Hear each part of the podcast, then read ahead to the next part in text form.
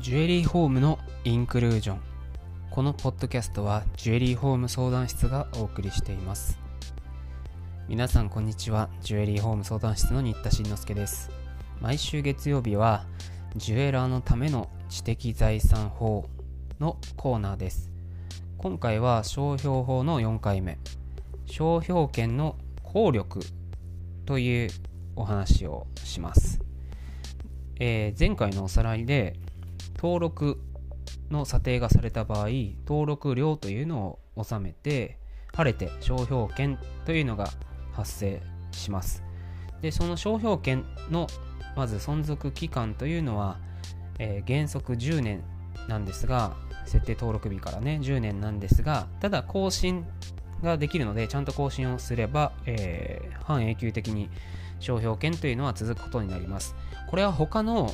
えー、知的財産法例えば特許法とか衣装法とかともちょっと違うわけですよね。更新すれば永久に保護できると。これなんでかっていうとブランドっていうのはそれだけ長い間使い続ければ使い続けるほど信用というのが高まっていくからです。あのせっかくねあの10年経ってブランドの信用性がようやく高まってきた頃に切れちゃうなんていうことになったら意味がないですからね。えー、なので商標というそういう特質から、えー、更新が可能ですという、えー、ことになっています。で、効果なんですけど、商標権っていうのは、その指定商品、そして駅名について、その登録された商標を使う独占権というのがあります。だから無断でね、あの同じ商品駅名について同じサービス名の名乗ってしまうと商標権の侵害になるわけですね。また、えー、他の人がですね、商標権者に無断で、つまり許可なく勝手に、えー、同じ同一の商品や駅名について類似する商標を使用したり、えー、することもダメです。そういうのが商標権の侵害と言われますね。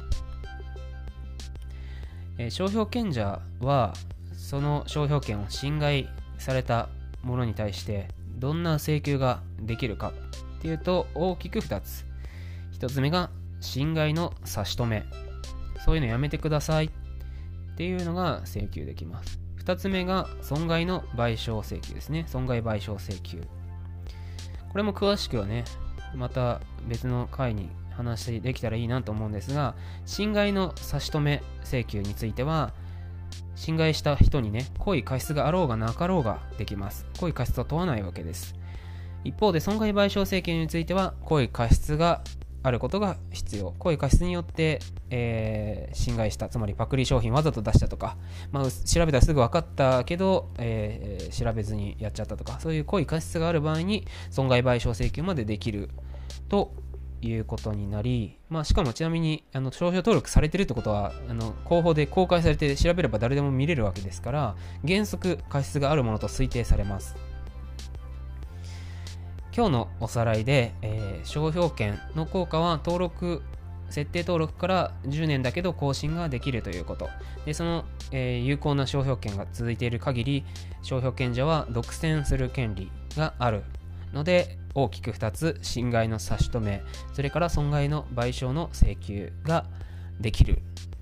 これが商標権の効力だということを押さえておきましょう。